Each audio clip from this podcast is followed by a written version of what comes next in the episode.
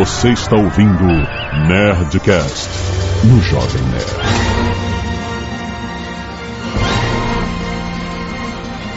Landa, landa, landa, nerds! Aqui é Alexandre Jovem Nerd, poucos são dignos de um remake. Aqui é o Guga e remake é foda de fazer, meu irmão. Puta que pariu. Que eu dou a dispor e vai dar merda isso. Aqui é o Tucano e a vida é um remake. Fala galera, aqui é o Marcelo Folani e eu acabei de comer um Lolo que é original, não o Milk Bar, aquela, aquele remake maldito. Aqui é o Azagal e eu vou usar um remake na minha entrada. Ah. Não sei o que falar. Ah, pff, fraquíssimo remake, né? Mas normalmente o remake é fraco mesmo. Exatamente o assunto de hoje, nerds. Vamos analisar, não todos, porque são milhões, o nego não para de fazer remake, mas vamos falar dos melhores e piores e mais famosos remakes do cinema, cara. Uma indústria que está se repetindo, muitas pessoas reclamando dos remakes. Vamos discutir isso depois do e-mail. Canelada.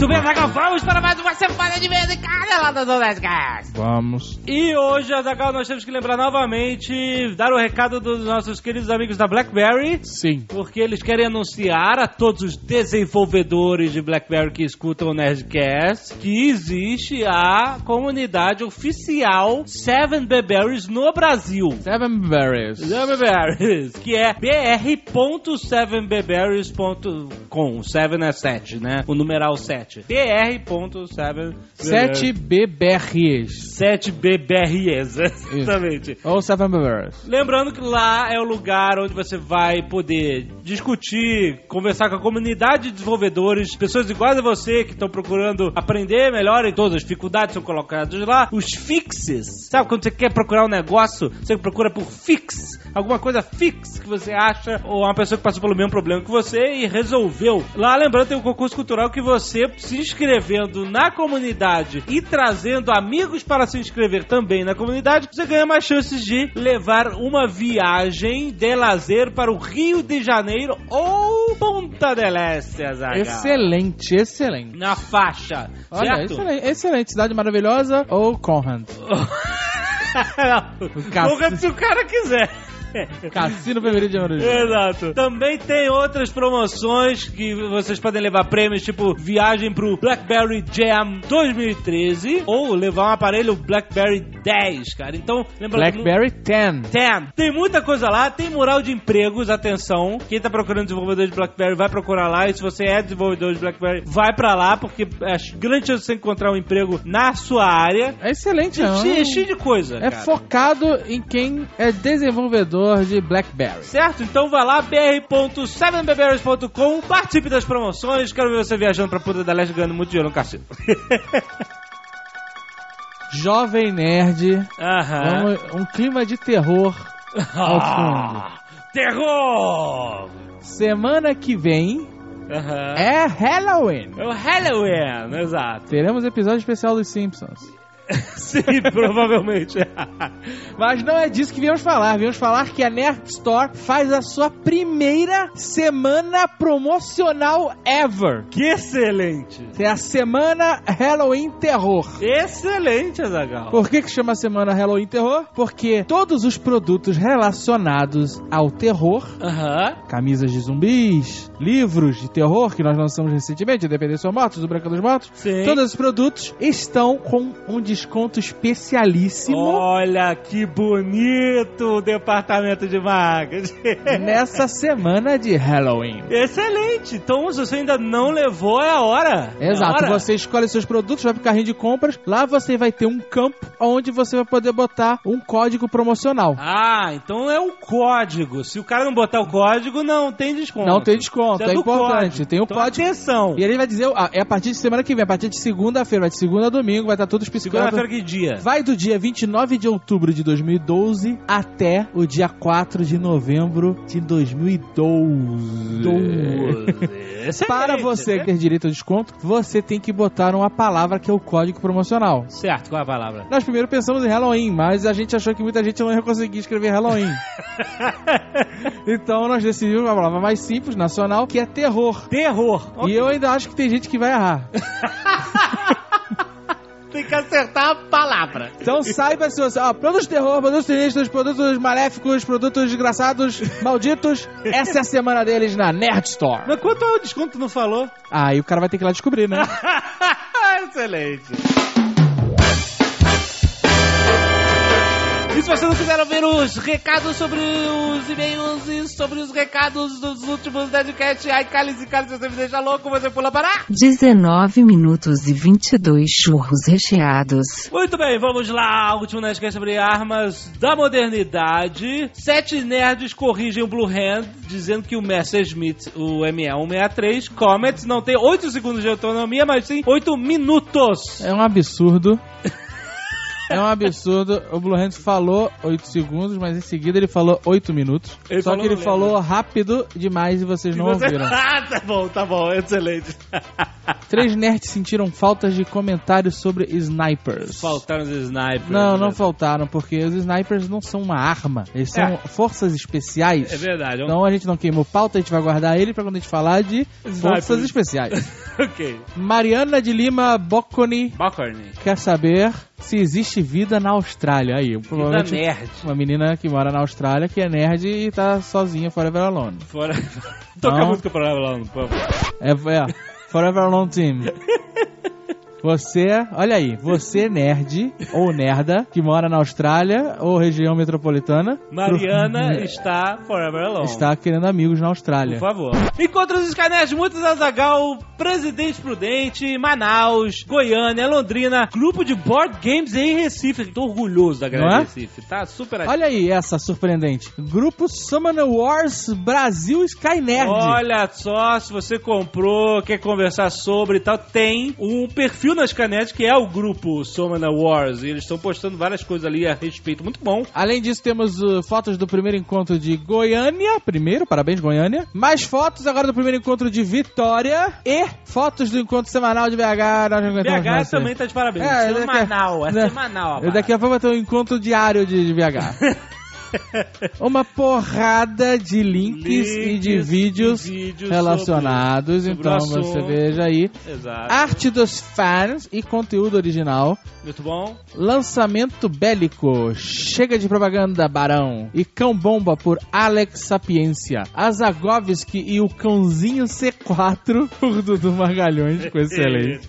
Os Ladrões de Armas por Alex Garcia. Máquinas de Guerra da Modernidade por Everton Renosto. Uma capa alternativa do protocolo Blue Hand Zumbis por Igor Moreto. Zombie Hunters. E Galpão da Nerd Store pro Atila Santos. O Galpão da Nerd Store ficou excelente no estilo Breaking Bad, muito bom. A Escolinha do Tucano por Bruno Jacob, muito bom, muito bom. Última Ceia, muito atrasada por Thiago Calado. Curiosity por Naira Cadelucci. Azagovski Jovem Nerd por Jackson Gualdesi. Um cover da M1 House por um cara, Diego Lopes. Eu achei meio perdido aqui, mas tudo bem. Cachorros Russos por Alex Sapiência. Vários jogos em flashes por Guilherme Henrique, ok? Agente Negro das Sombras e outras coisas por Pedro Henrique. Azagovski por William Oliveira. And Games Índios por Índios. Eric Plácido. Essa piada meio é velha já. Excelente. Aí a gente tem uma quantidade absurda, exorbitante de contos e Caraca. chegamos no limite que não dá mais pra ler. Não dá mais, é muita gente. É muita Então, gente. O monstro mas- foi criado. Mas vocês não parem de escrever. Os contos todos estão aí relacionados no post desse Nerdcast. Não, e, e tem mais. O Eber Frog, ele fez um post na Scanet catalogando os contos por estilo. Fantasia, fantasia medieval, ficção, romance, suspense, policial. Muito bom o trabalho dele. Tenham certeza que a gente quer a- otimizar ainda mais essa forma de catalogar os contos da Skynerd. Tipo assim, a gente não tinha, criou a Skynerd e não pensou nesse tipo de interação da galera criando contos e tal. Tá nos planos da Skynerd a gente conseguir catalogar, mas enquanto isso, vê aí o post, o primeiro aí na, na lista de contos, o post do Eber Frog, que já ajuda você a entender os contos e, e a procurar os que você vai gostar mais de ler. Certo? E digo mais: você que está escrevendo contos e publicando aí na Sky Nerd, saiba que a Nerd Books está de olho em vocês. Tá, tá de olho. Vai Está acontecer, espiando. vai acontecer. Primeiro e-mail, David Tenchu Otoni, com um T só, ou Olha seja, aí. fake. Não. O seu que deve ser fake. Os Otoni com um T só são fake. O seu com dois três deve ser que fugiu da guerra e tem que acrescentar letra. 22 anos, professor Itajaí, Santa Catarina. Depois que os pilotos começaram a jogar bombas no solo, tornou-se uma prática comum levar a bordo dos aviões uma pistola carregada, para também impedir o inimigo que fizesse o mesmo. Chegando perto do seu avião, coisa relativamente simples, numa época em que os aviões mal conseguiam alcançar 80 km por hora, eles sacavam a arma e tentavam resolver atirando uns nos outros, em um road rash no ar. Bem lembrado, bom jogo. Logo depois, alguns pilotos tiveram a ideia de adaptar uma metralhadora na asa superior. Que jogo? Que jogo? Road Rash. Ah. Um clássico do Mega Drive. Logo depois, alguns pilotos tiveram a ideia de adaptar uma metralhadora na asa superior. Toda vez que avistassem um inimigo, eles se levantavam de seu banco e com a mão esquerda no manche controlavam o avião e com a direita miravam e atiravam no seu inimigo. Logo à frente, ferindo ou avariando a nave. Sim, é, rolava realmente a pistola nos aviões de Primeira Guerra, as armas e tal. Depois teve aquela arma, a turret, né? Depois começou a metralhadora no bico do avião e aí começou a, os dogfights. E aí ele fala, né, negócio do bico do avião, que o mecânico Anthony Fokker, um cara emblemático para aviação, teve a ideia de criar um sistema que sincronizasse os tiros com a rotação das hélices, um dispositivo que tinha seu acionador no manche, mas que apenas disparava quando o eixo da hélice chegava em uma determinada posição. A partir daí, todos os aviões de combustão interna tiveram esse sistema em suas metralhadoras, é assim que foi evoluindo a coisa. É, porque até então, até esse Fokker, não parava um avião mais no ar. É, não, não dá, exatamente. O cara ligava a metralhadora, cortava as hélices e ele caía. Alexandre Salles, 20 anos, piloto privado de avião, Cubatão, São Paulo. Segue algumas correções e complementos ao excelente Nerdcast 333. Helicópteros não possuem hélices, Agora minha cabeça explodiu. como citado várias vezes no episódio, e sim rotor e pás. Olha aí. A diferença é que as hélices possuem torções volumosas partindo do eixo às pontas, como em um ventilador comum. Ah, tá certo. Então, tipo uma hélice de um avião, sabe? Isso. Ela é torcida.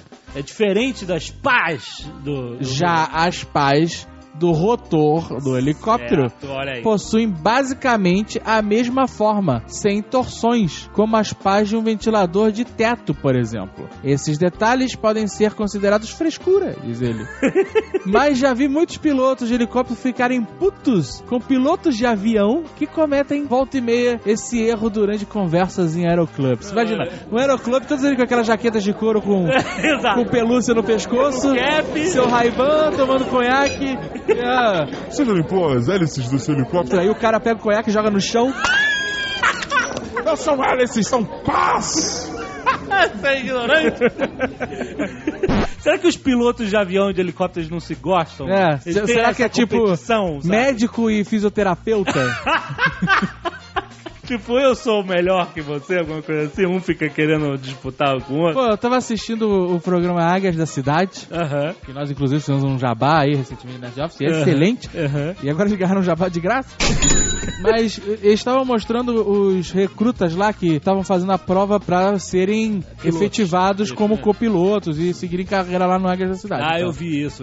E aí, cara, eles falando que uma das paradas mais difíceis de fazer é o pouso do helicóptero. Porque conforme você vai chegando e, e se aproximando da Terra, as pás e o rotor fazem um bolsão de ar que empurra o helicóptero de volta pra cima. É, E- faz sentido. Então sim. não é uma parada tão simples, né? Não é tão simples, se- É, né? cara, é sinistro, achei maneiro. Tem que Maneiro. ficar compensando nos pedais e no coisa até fazer um pouso suave. Muda a dinâmica do voo quando quer estar se aproximando. é? Total, Pô, total. maneiro, Muito maneiro. Continuando o e-mail do nosso amigo piloto privado. Existem sim helicópteros que dispensam o rotor da cauda ou bocal da cauda para se estabilizar no ar. É o caso do Kamov KA5052, que possui dois conjuntos de pás de rotor, um girando no sentido horário e outro no sentido anti-horário, oposto. Caraca, e os russos tão, não estão brincando não, cara. Sendo assim a força de torque de um anula a outra. Tá certo, é isso aí. Esse também é um dos poucos modelos de helicóptero que possuem assento ejetor. What? É. As Ah, que- pás do rotor são separadas Sim, já por vi isso. pequenas É explosões e o assento do piloto é ejetado. E é pá pra caralho, porque são dois rotores e o dobro de pás, né, cara? Blast! Caraca, sinistro. E ele continua, que tá interessante esse e-mail sobre helicópteros. Além do ME-262, falta citar outro avanço tecnológico voador, o GO-229. Cara, esse, puta, esqueci desse. Também conheci a asa. A primeira Exato. asa voadora. A primeira asa voadora É. e o primeiro avião stealth do mundo. Alemão, alemão. Vendo-se fotos dessa aeronave, é impossível não compará-la à aeronave militar mais cara do mundo, o bombardeiro americano B-2 Spirit, que possui certamente inspirações originais da asa voadora nazista, que infelizmente, ou felizmente, não chegou a entrar em operação até o fim da Segunda Guerra. Eu lembro desse, desse avião, cara. Esse é muito sinistro. Para finalizar, diferente do que foi citado no episódio, pousar e decolar aviões não é fácil. Ele tá aí defendendo a causa.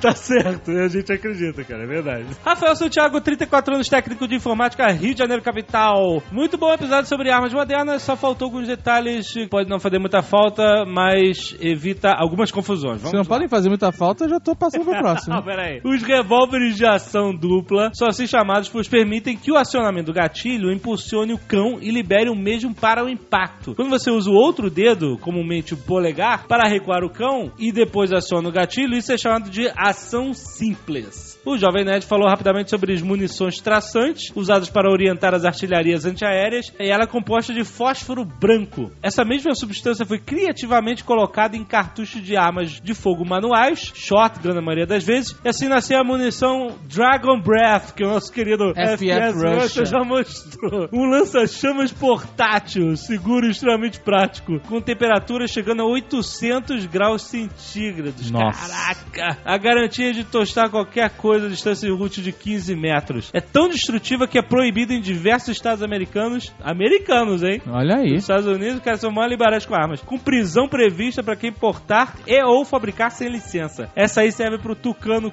queimar o filme, entre aspas, de quem pedir autógrafo em carta de valete.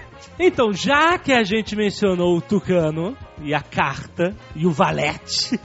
Vamos abrir aqui um direito de resposta ao nosso amigo Tucano, que a gente, semana passada, a gente falou da menina que conseguiu a assinatura dele com papel carbono, tereréu e tal, certo? Certo. O nosso querido amigo Tucano não achou legal. Não achou. A gente levou na brincadeira e tal. Eu aposto que ela também levou na brincadeira, mas o Tucano não achou legal. A gente respeita pra caralho a opinião do nosso querido amigo, de muitos anos. Verdade. Mas ele não tá chateado, nem puto, nem nada com a galera e tal, porque tudo é uma, uma mega de uma brincadeira. Mas é importante frisar que os autógrafos conseguidos têm que ser dados de livre e espontânea vontade. Isso, concordo, Você concordo. não pode usar de artifícios espertalhões pra Sim. conseguir uma carta autografada. É, então. Porque esse- isso dá margem a outras coisas, inclusive. É, então, ele alertou a gente sobre isso e a gente concorda com ele e tal. Mas, o que acontece? A gente decidiu em conjunto duas paradas. Uma, quem conseguir todas as assinaturas e ficar faltando por acaso a do Tucano, vai ganhar o iPad. Certo, o Tucano virou café com leite.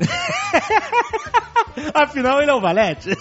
Mas, em contrapartida, o Tucano falou pra gente o seguinte: ele vai assinar a carta na hora certa. Puta que pariu. Tá, tá vendo muito, muito temperatura máxima.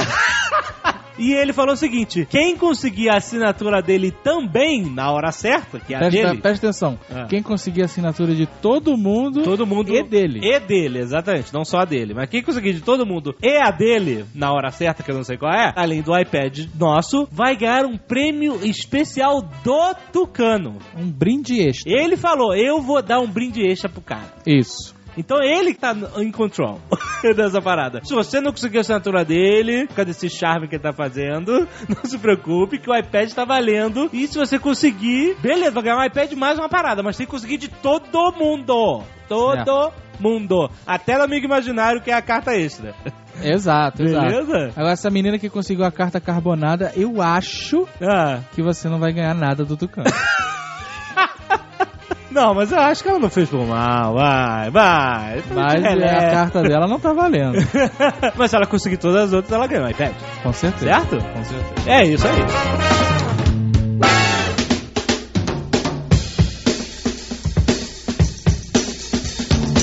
O remake ele é simplesmente uma forma dos caras terem uma grana quase certa. É isso. Vamos fazer um filme que já tenha público ou que tenha já um, um histórico de sucesso e a gente faz de novo 20 anos depois, alguma coisa assim. Eu quero deixar claro aqui que muitos filmes que nós assistimos achando ser originais Verdade. eram remakes. Remakes. Sim, sim, exato. Tem outra coisa também. Tem muitos filmes que chamam de remake, mas que não é remake. É só uma nova versão. Aí seria o quê? Reboot? Ah, mas é remake, caraca. Não é um remake. Por exemplo, o filme é baseado num... No livro, no livro. Ele não tá fazendo um remake, não é o mesmo filme. É simplesmente baseado na mesma história que o outro filme foi baseado. Não, não, peraí. Se existe um filme, Sim, tem existe um filme igual, do mesmo título, Não, mas olha só. O mesmo título, mas não é o mesmo filme. Isso é realmente algo interessante de se botar. Se existe uma obra que é a inspiração inicial, o remake eu acho que só se aplica no cinema, né? Roteiros originais, vamos colocar assim. Não, não, aí fudeu, né? aí fudeu. Aí, Roteiros originais pro cinema que estão falando. não precisa. Mas o filme tem que seguir a mesma ideia. Não, mas remake é um termo pra cinema, porque você não faz remake de música. Eu acho que não basta ser a mesma ideia. Por exemplo, Infiltrados. É um remake,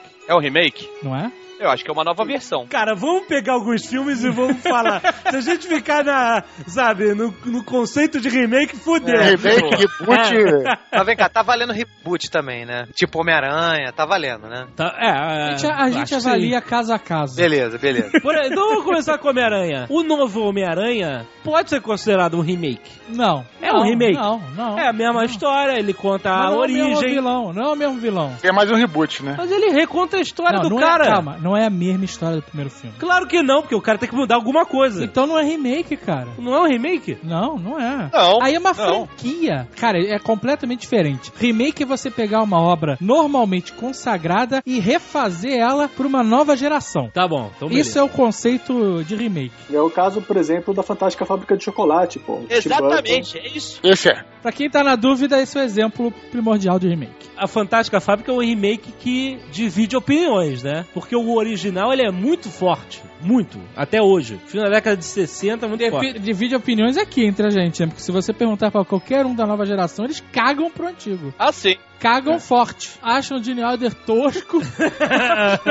um maluco do caralho. Então. Acham os upalupas toscos. Mas isso é questão de tempo. Quando eles estiverem com 30 anos, os filhos dele vão cagar. Claro, com certeza. E eles vão ficar ofendidíssimos. a vida é um remake, cara. Uma coisa que eu tenho visto, vejo muito filme antigo aqui, uma coisa que realmente muda muito da geração pra outra é muito o ritmo do filme, cara. Você pegar um filme antigo, eu recomendo, ah, vai ver esse um Psicose, por exemplo, vai ver esse filme. Mas tem que ver com uma cabeça de antigamente, que o ritmo era Exatamente. outro. É isso Então aí. hoje em dia, é, basicamente, você. Claro, muita coisa muda, mas principalmente eu acho que a gente tá falando de ritmo no cinema. Tem mudado muito. Eu mesmo. vou dar um exemplo de um remake que ele foi justamente é isso, atualizar o ritmo, que foi o Karate Kid. Toda a nossa geração Polêmico, polêmico. de anos 80 É. sempre amou fodamente Karate Kid, caralho, foda Sr. Miyagi, Daniel San e o caralho. O filme, na verdade, nem é tão bom, vai. Não, mas Eu pô, revi, eu revi, eu fui ver o Karate Kid do... Não, não, calma. Antes de você Will Smith. rever, antes de você rever, Antes- o que você antes- lembrava? Você lembrava que era um filme espetacular, que a sua cabeça explodia quando o seu Miyagi mostrava que o cara não tava encerando o carro à toa, que ele tava aprendendo Kung Fu. Isso, isso ainda... Aprendendo karatê. Karatê. Isso ainda é foda, isso ainda é foda. O filme não deixa de ser bom, mas o ritmo dele é de uma lentidão. Então, É inacreditável. Cara, mas na época não era, né? Era o filme normal. Os filmes não tinham ritmo. É, bem normal mesmo. Tem uma cena que é uma maluquice sem fim, cara. o Daniel San tá lá no campo de futebol americano, lá, um, um milhão de jardas, aquela porra. Ele tá conversando com aquela menina lourinha lá. Os caras zoam ele, jogam ele no chão, zoam. Os, os caras eram bullers agressivos, maconheiros, né, cara? Quero não, pô, davam porrada lá. mundo.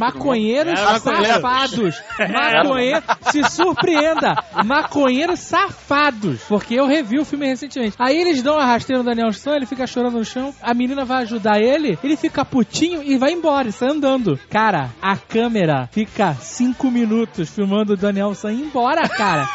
cara, eu sei que a parada é inacreditável. Porque ele não para. Não para de a cena de ir embora, cara. Parece final de telejornal que não tem o que mostrar. Cara, mas peraí. O Schwarzenegger pula de um avião, de um Boeing, num pântano, cai com a água pela cintura, não quebra as pernas e sai seco. Os anos 80 eram anos loucos, velho. Você tem que interpretar o filme pelo que ele foi na época e não pelo que você sente hoje. mas aí o que aconteceu? A gente viu o novo filme e comparou com o filme antigo. E eu gostei muito do novo o, filme. o problema do remake é que normalmente ele vem pra estuprar sua memória. Ele vem pra fuder o seu sentimento nostálgico. No caso do Karate Kid, até porque o nego ficou puto porque era Kung Fu. Começou por aí, né? Já começou mal. Os saudosistas ficaram bolados com Eu isso. fiquei também, todo mundo ficou. Eu tava nessa de caralho, que merda é essa? Seu Miyagi Forever e tal. E o filme, o novo filme é bom. O seu Miyagi é o melhor professor, com certeza. Assim, é um professor mais estiloso, né? Porque com certeza o filho do Smith daria porrada no Daniel San, né, cara? com certeza, né? O Jack Chan realmente ensinou o moleque a lutar, né? O Mr. Miyagi, porra, o moleque apanha nos três filmes, porra. É, mas peraí, vamos falar, o, seguinte- vamos falar o seguinte também. A gente tem que ver uma coisa que é importante. A gente tem que falar de Matrix e tem que entender que depois de Matrix, todo mundo aprendeu a voar no cinema. Não dá pra fazer um filme de ação mais fraco que aquilo. O resultado é, as cenas de ação ficaram muito mais irreais do que era antigamente. Isso é fato. Por exemplo, no próprio filme do Karate Kid, no Will Smith, aquele golpe que o cara dá no final, porra, não dá pra admitir que aquilo é que é verdade, cara. Mas é Agora, porque... qual é o golpe que as crianças dão hoje em dia? As crianças saíram do cinema dando o golpe que ele dá no filme? Não. Não tem como. Não, agora me fala, nos anos 80, teve alguma criança que não ficou com as mãozinhas igual o Grow, igual a garça, e Faço chutando aquele, hoje. a- aquela porra daquele chute que não serve pra porra nenhuma, que nem existe. É, o cara acha isso real. Não, Mas não é real. Não é, não é isso que eu tô falando. É Não, não, não, não, eu tô falando isso, eu tô falando assim, qual é o melhor? O que que impactou mais a geração? Com certeza. A garça, claro. A Garça, o golpe da Garça. Então você tem que analisar o filme por esse viés. Lógico, qualquer filme mais novo, se você for analisar a produção, hoje os caras sabem como atirar com uma metralhadora, botam no ombro, não botam na cintura. Os caras pensam mais na realidade pra não fazer coisas absurdas. Mas, pô, o filme não pode ser pensado assim, não pode ser avaliado assim. Não, eu sei, cara, mas o que eu tô dizendo é o seguinte: o mérito do reboot do Karate Kid é que ele soube atualizar o ritmo e, e é ainda legal, manter uma é história. O filme respeitou a memória Respe- da galera que gostou do primeiro filme. Exatamente. Eu, eu, eu sou mega chato com essa porra de reboot. Eu vi o novo filme, na verdade, o, o novo Karate Kid, e falei, porra, maneiro, fiquei empolgado, não sabia como é que ia ser o final. Eu adorei Cara, o vou filme te, vou te falar por que que eu não gostei. Vou falar bem rapidamente. Porque hoje em dia, isso é uma parada que tem na indústria, né, cara? O cinema hoje em dia, Indiana Jones 4, que a gente odiou, tá aí pra mostrar isso. Tem uma praga na indústria do cinema que é o seguinte: você tem que fazer agora filme pra toda a família.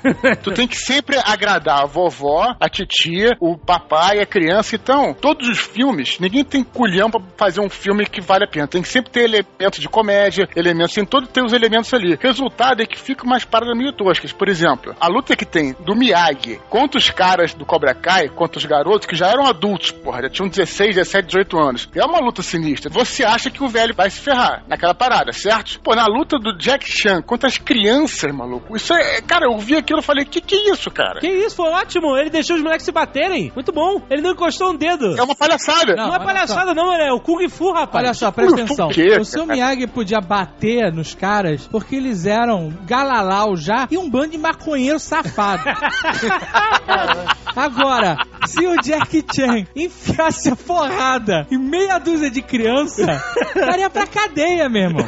Dá merda, né, Eu cara? só tô querendo dizer que muitos reboots a gente acha estranho hoje em dia, por isso, porque são filmes feitos assim, que tem a obrigação de agradar a todos, nem sempre fica bom, entendeu, cara? Você não tem culhão pra falar, isso vai ser um filme de porrada, isso vai ser um filme de terror. Peraí, me desculpa. Karate Kid original não era um filme pra um nicho, não. Era filme de família. É, é. Família? Claro que É, era. Claro que era. Um filme cheio de valor, cara. Um filme de família. O, supera, o filme de superação do cara supera os bullies, cara. E a mensagem do Karate Kid nova dele. O não Karate ter- Kid original, aquele golpe da garça é maneiro, marcou uma geração, caralho. Você der esse golpe, tu vai apanhar que nem filha da mãe. O cara vai te cinturar na virilha, meu irmão, te jogar no chão e te explodir de Dá duas com UFC aí, rapaz.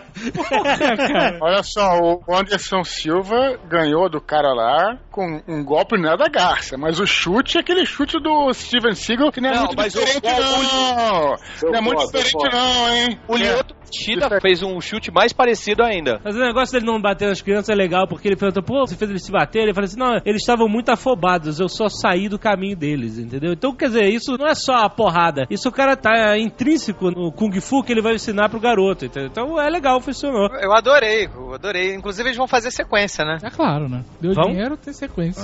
Muito maneiro. Alguém não gostou do segundo? Não é questão de gostar ou não gostar, volto só na. É um remake? É um remake, é. Claro que é, total. A história é completamente diferente. Não é? Não é? Não é, o cerne da história é o mesmo, É cara. igual, O cara. esqueleto é o mesmo O ali. mesmo, o mesmo, cara, é igual, idêntica a história, só se passa em outro país. É a única diferença. Em vez do cara mudar de uma costa pra outra, ele vai pra, pra China. É, né? mas é a mesma parada, é a mesma parada. O cara tem que ir de um é a mãe, divorciada, que se muda por aqueles prédios desgraçados, os condomínios esquisito americano, e o garoto fica lá tomando bullying da galera. Esse é igual, igual, cara, igual. Mesma E história. no Karate Kid, nesse novo aí, tem um monte de homenagem, esse que é o lance, né? O nome do prédio lá, onde eles vão morar, se não me engano, é Califórnia, alguma coisa, né? Em referência à Califórnia onde o Daniel San vai morar. Tem um monte de referência ali que isso torna o filme muito mais agradável, né? Assim, a gente não é o público principal desse remake, ele é um filme feito pra, pra essa nova geração, pra molecada aí, pros filhos do Will Smith todos, né? Os 49 mil filhos que ele tem lá. Mas, pô, a gente que assistiu o Karate Kid original e deu o chute da garça no vácuo aí, em muitos parquinhos e tudo mais, curte também, né? Tem elemento suficiente ali pra gente. Pô. Que é uma exceção, né, cara? Que geralmente remake é uma merda, né? Dead or alive, you are coming with me. Eu digo, você faz.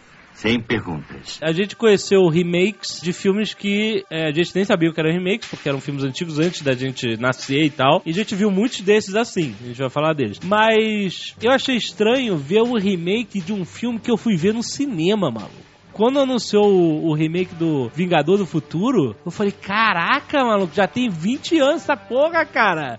É muito sinistro. Eu fiquei curioso pra ver, porque é um filme que tá muito na minha memória, sabe? Eu vi muitas vezes o filme, adoro o original, acho foda. E eu, eu fiquei curioso pra ver se agora nego falou tão mal, tão mal, que eu falei, puta, eu não vou pagar pra me fuder, entendeu? Eu vou ver depois. E não vi, cara. Mas então, conte aí. Você foi muito sábio.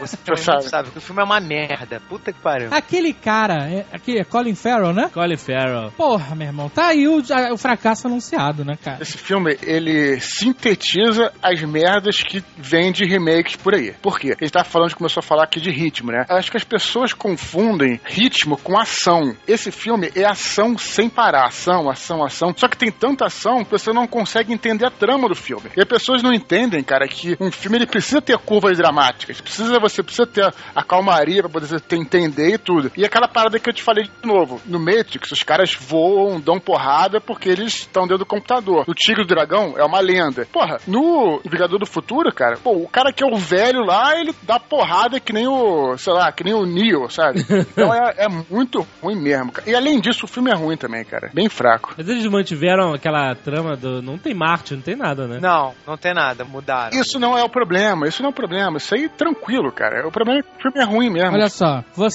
pega um filme que tem o carisma do Schwarzenegger e bota o Colin Farrell, cara. Também tem isso. Não dá, não dá. É, é foda. Não, e também o filme tinha coragem do Paul Verhoeven, né, cara? Que esse cara, esse do Anjos da Noite, esse cara é um diretor de aluguel, cara. Ele não tem. Definiu bem, diretor de aluguel. É, tu dá um dinheirinho pra ele, ele faz qualquer merda. Esse... Não, Esqueci até o nome e, e dele. leva a esposa junto ainda, né, meu? Ainda leva a esposa junto, gostosa. Mas pelo menos ela é gostosa, né? Pelo menos ele, o ele tem. Qual das duas é a esposa dele? Kate Beckinsale, Ah, esposa. Kate. ah, ele que faz o Underworld, o cacete? É. Isso. Ah, tá. É sacanagem a gente tá aqui falando do Futuro, que é uma merda. Eu também pulei, eu, eu fingi que não existiu e não fui ver. Mas, pô, eu gosto pra caramba do Colin Farrell, cara. Ele, é- ele é um bom ator que caiu em maus filmes aí. Vou dar um exemplo Tá. de remake com o Colin Farrell que eu achei maneiro, A Hora do Espanto. Achei muito maneiro. Gostei. Puta, a hora do espanto eu lembro do original. É muito bom, cara. Eu, eu gostei muito. Achei bem legal. Falando em Schwarzenegger, a gente pode considerar o novo Conan um remake, já que ele é baseado em quadrinhos. Ah, não, sério. Não, cara, o novo Conan é uma vergonha. Antes de ser um remake, ele é uma vergonha. É, não é nada, ele não é nada, ele não é É. nada. Eu Não é acho que nada. ele- Ele nem É merece escro- a gente comentar sobre esse filme. Não, acho que merece a gente falar mal. É claro, pô. O Novo Conan é um filme tão merda que o Subotai sozinho mata todos aqueles caras. Sozinho.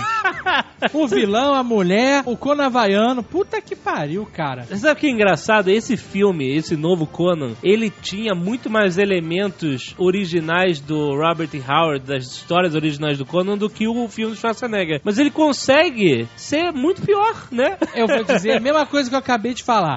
Quando você tem um filme onde o Conan é o carismático, Arnold Schwarzenegger, cara. Qualquer outro cara que você coloque caga o filme, cara. Não é só isso, não. A produção do primeiro, ela é mais rústica. Os caras usam uma roupa que você fala, caralho, o cara tá surrado mesmo, tá ligado? Verdade. Não sei se vocês liam bastante a revista do Conan. Eu lia. Porra, Mas- ela pra cacete. Eu Mas diria. volta e meia parecia Conan colorido.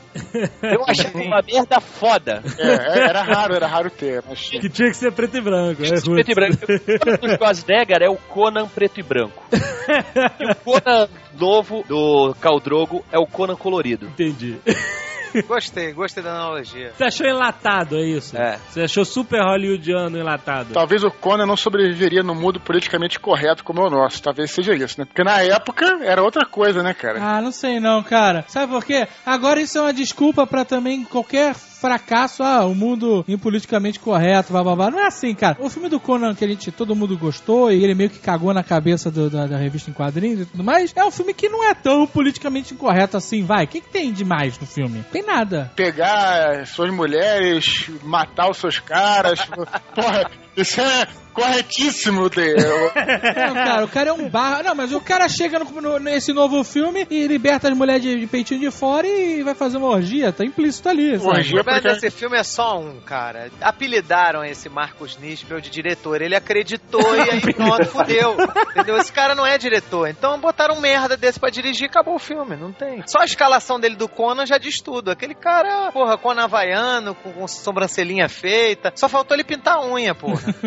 Lápis de olho, né? A gente tá achando aí um, um dos problemas desses remakes todos, né? São filmes de produtor, feitos só pra ganhar dinheiro. O cara vai É. e contrata um cara mais barato possível. Pode até não ser tão barato assim, mas é o cara que vai fazer o que o produtor que manda, Foi o né? que aconteceu com o Tron, que apesar de eles falarem não, é, não ser um remake porque é, é uma continuação, pô, se tem mais de 20 anos é remake, tá? Não, não, É, não. É Entendeu? uma continuação ali. É uma Mas- continuação. Não, mas porra, é remake. mas o que aconteceu? É também filme de produtor, porque sabe quem é o diretor do Tron? É um cara que fez propaganda do Halo. O cara fez as propaganda do Halo super legal e a Disney chamou o cara pra dirigir Tron, maluco. Agora tu falou uma palavra mágica aí. Disney.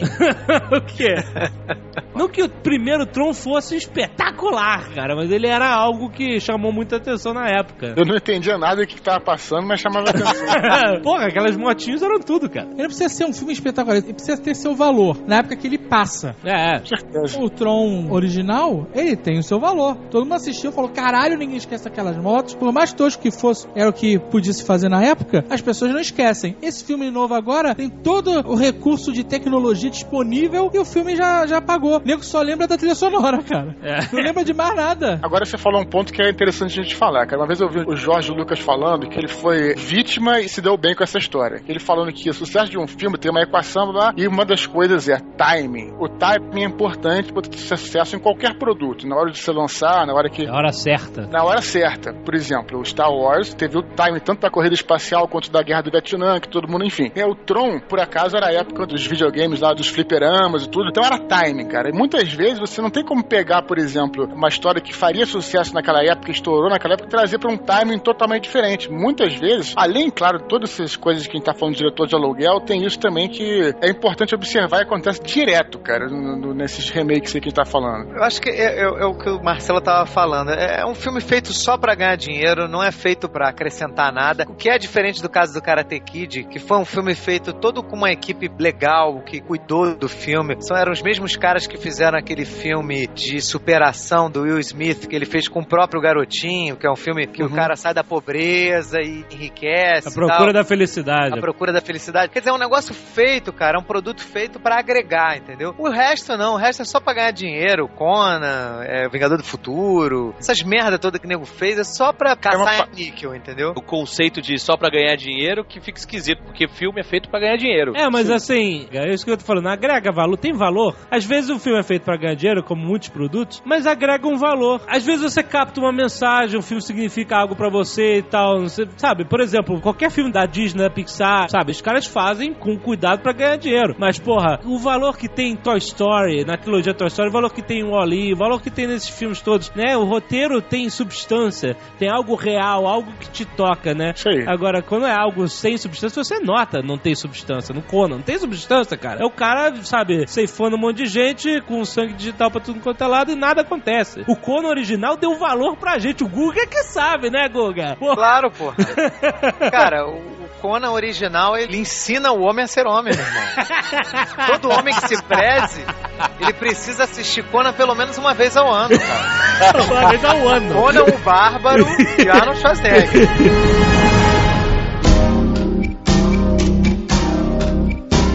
Filmes que a gente viu quando era moleque e não sabia que era remake e os filmes são fodas. Tem alguns. Vamos lá, vamos lá. Scarface Foda. é um remake, cara. Porra, é um remake. Eu não vi o original, mas. Alguém viu o original? Não, mas o filme é foda. Então pra mim não é um remake. Mas é um remake, cara. Ó, Scarface, Cabo do Medo também é outro remake. Cabo do Medo eu sabia que era remake. Cabo do Medo e Scarface são dois remakes que são melhores do que os originais. É, então o jogamento também é, é jogamento de garoto, né, cara? Você viu o original no contexto da época do original, como você tava falando? A gente não viu, né? Eu não vi. Eu não vi nem Cabo do Medo, que na verdade é Círculo do Medo, né? É, exato. Nem o Scarface, os originais. Mas só pelo simples fato dos dois filmes serem clássicos, os remakes serem clássicos e os originais não serem, eu acho que já, já vale a comparação. Mas por que será que isso acontece? Porque o remake, ele toma a liberdade de refazer a coisa do jeito dele, de criar o próprio ritmo, de quase esquecer o original. Mas com certeza. Do mesmo jeito que tem filme bom que, e o remake fica uma bosta, tem filme que a ideia é boa, mas é mal produzido. Vai um cara foda e fala assim, porra, isso aqui tem potencial pra ser um filme bom. E vai lá e, e refaz. E aí, o filme foda. Se você fizer um remake com um bom diretor, com equipe boa, é, o filme sai melhor, cara. O Scarface é, puta, é um filmaço, né, cara? É, é irretocável, né, cara? Um ator diferenciado, E né? pode ser o lance do timing aí também que, você- que a gente tava falando, né?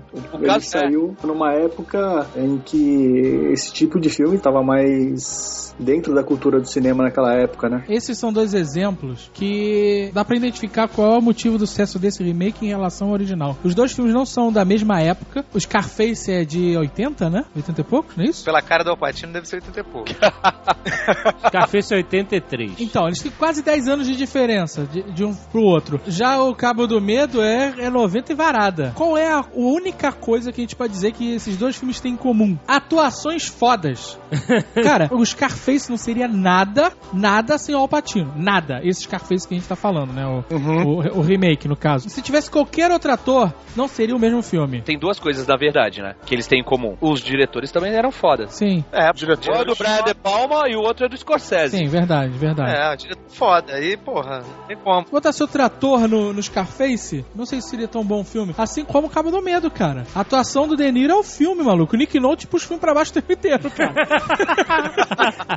Eu não acho, não. Eu acho que ele é tipo aquele jogador mediano que, quando joga do lado de um craque, joga bem, sacou? O clima que o Scorsese conseguiu transmitir é muito foda, muito tenso. é, a fotografia do filme é bem maneira, né? Pô, a trilha sonora é foda. Pô, o Cabo do Ah, Medo o, o- o Guga foi genial, ele falou desse negócio dos diretores de aluguel, não só diretores, mas todos os profissionais de aluguel, quando são colocados nesses novos filmes que a gente acha ruim, faz uma diferença. Por exemplo, você vê pelo caso do Iluminado. O Iluminado tem o filme do Kubrick, que é genial, e tem um outro Iluminado, remake. Vocês já ouviram falar desse outro Iluminado remake? É, ele foi, na verdade, uma minissérie. Mas é série de TV, né? Minissérie pra TV. Quem fez foi Stephen King, que conhece a história melhor do que ninguém. Então. Ah, Stephen King. Stephen King é um babaca, não sabe escrever final de não livro. fala assim. que isso, Escrever final de livro. O cara começa bem, chega no meio, ele manda legal, aí chega no final e fala, ah, que se foda, vou botar uma aranha telepática e foda não, não à toa, o Kubrick, a coisa que ele fez foi mudar o final, né, do Iluminado. Ah, Stanley Kubrick mudou o final do Iluminado. Agora também é sacanagem você comparar Stanley Kubrick, que é um diretor, porra, antológico, com um cara comum, né, cara? Mas é isso que a gente tá falando aqui, porque assim, muitos clássicos, por exemplo, que eram clássicos e eram filmes excelentes, fazem os reboots e insossos, né, cara? Qual é o sentido de você ter um reboot da Psicose, por exemplo? O remake. Um remake. Antes disso, eu te pergunto qual o motivo você tem uma continuação de psicose, né, É, cinco, né, cara? Uma porrada, tem uns quatro. Tem um psicose que é psicose versão rádio, maluco. O que? O Norman? É, Norman Bates fica falando com o cara no rádio, É, né? puta que pariu, cara. Caraca. Por exemplo, o Psicose, quando eles fizeram o remake, eles não fizeram só um remake, eles quiseram fazer cena a cena. Igual É. ao original. Quadro a quadro. Quadro a quadro. Pra quê? Foi um exercício de ego. Só pode ser, cara. Você não vai agregar nada de novo. Vai botar em colorido. E vai botar aquele maluco. Como é que é o nome daquele cara que faz Norman Bates? Aquele cara que só faz papel de retardado? Cara, eu deletei esse filme da minha mente. Eu vi e esqueci completamente. Vince Vaughn, cara. É isso Ah, mesmo. não. tu vai botar o Vince Vaughn. Eu Cara, por, odeio por um esse momento cara. achei que você fosse falar Vince Gloto, cara. Eu odeio esse cara, meu irmão. Pra Vince quê, Vaughn, cara? Pra que que tu vai refazer um negócio, cara, que já tá feito? Tá igual, cara. Eu não sei o que É que foi. igual, igual, igual. Eu acho, é mais um daqueles que não agrega valor nenhum. Ora, Foi só pra criar manchete, né? Remake do Psicose. Não, obrigado, já temos o clássico. É Porra. verdade, né, cara? Era mais fácil de fazer um filme mais original, como estão fazendo agora, que é a biografia do. Do Hitchcock, Do exatamente. Hitchcock, caralho, tu viu o maluco, o Anthony Hopkins, a cara dele? Impressionante, O cara tá impressionante. igual ao Hitchcock. Isso acrescenta mais, né, cara? Muito Pô, mais, Faz né? um negócio direito, cara. Exatamente, muito mais. Dead or alive, you are coming with me. Eu digo, você faz. Sem perguntas. Fúria de Titãs. Puta que pariu. Eu sabia que... Eu curti aquelas corujinha mecânica. Não, cara, isso também era muito ruim, cara. Não, ruim não. Era tosco. A corujinha era muito maneira. Não era ruim, era tosco. Mas a gente tava no meio da tosquice na época. Esse, porra, era nosso universo. É completamente diferente. É o contexto, cara. Era o contexto. Aquilo era o que tinha. O stop motion era uma parada foda. O nego ficava maluco com aquela merda. Eu assisti Fúria dos Titãs na casa dos meus padrinhos, no banquinho, na porta do quarto, que eu não tinha coragem de ficar dentro do quarto vendo Ó, filme. Tava isso aí que você falou é genial. É exatamente isso. Por mais tosco que fosse, pô, tu pega aquela medusa, que hoje em dia é toscaço, mas na época a gente sentia cagaço. Senti, A medusa de hoje em dia, que tu vai ver no cinema, do Fúria dos Titãs, porra, é um troço que é um desenho animado grotesco, que nenhuma criança de 3 anos sente, pode até entender que aquilo é uma luta, legal, blá, blá, videogame, o caralho, mas não passa a mesma sensação que tinha na época, né, cara? O filme original ele é tosco. O remake, ele é ruim.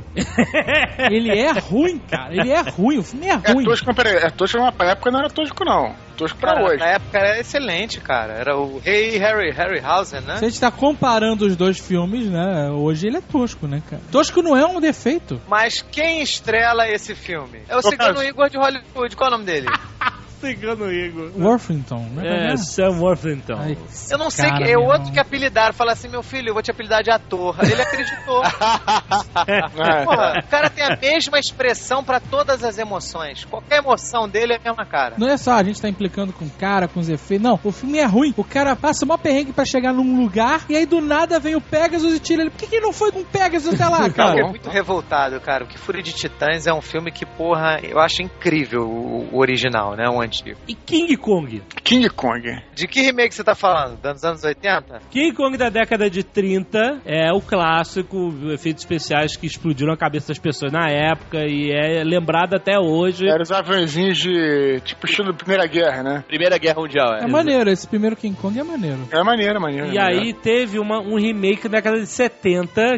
Isso. Ele sobe o World Trade Center. Isso. Não é mais o. O primeiro foi no Empire State. Empire State, é, que não tinha antena na época, né? Que eles construíram aquela antena do Empire State pra ele ser maior que o Chrysler Building. Que quando construíram o Chrysler Building, construiu maior que o Empire State e o Empire State perdeu o título de maior prédio de Nova York. E aí os caras meteram a antena de sei lá quantos andares pra voltar a ser o, o, o prédio mais alto de Nova York. É, Esse remake da década de 70 é, é tosco. Esse é tosco, pra caralho. O quê? O do. o- Da década de 70. aquele- do Jeff Bridges? Ah, não. Ah, eu gostei, cara. Imagina, é to- que é horrível. É tosco. Não, Não. tosco é, o- é a continuação. King Kong vive. Esse é tosco. Aí, que, não. Eles colocam um coração de plástico no King Kong, fazem uma operação, uma doideira, cara. Nossa, Isso é cara. uma palhaçada do caralho. Puta que pariu. Mas o Jeff Bridges é maneiro. Não, não é não, cara. Não, olha só, não é um filme ruim, mas você tem, não é o clássico da década de 30, esse realmente da década de 30 que foi o clássico mesmo. Eu vi também na época, na sessão da tarde, não achei ruim não, mas, Mas é... aí teve o remake do Peter Jackson. Ah, isso é uma merda, cara. Por que é uma merda? Cara, é uma merda Uma exagero. merda também não achei, não. Ah, é muito ruim, cara. É muito ruim. Por que é muito ruim? Puta, não tem ritmo nenhum. O filme é puta, cara. Não vai terminar nunca. Tu dorme, acorda, nada muda. O Peter Jackson, ele tem um problema com a coisa do tempo, que ele não sabe, sei lá, tem horas que ele perde um pouco a mão. O King Kong foi muito longo, ele podia ter cortado algumas cenas, deixado o filme mais dinâmico. Mas eu gostei do filme, eu achei o filme É, bem eu, eu, eu achei legal também.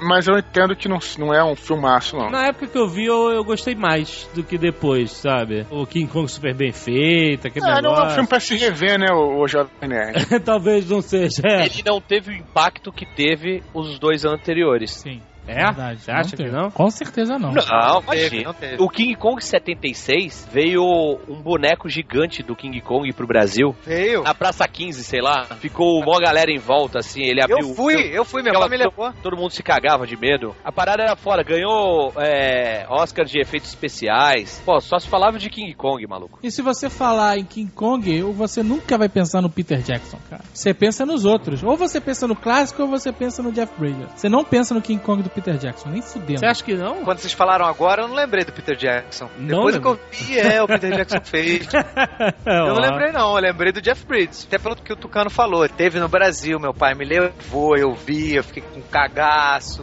né? Tem tudo isso. Eu era criança, né? Então. Aham. Era a época do Dr. Goring também, dava uma força, né, cara?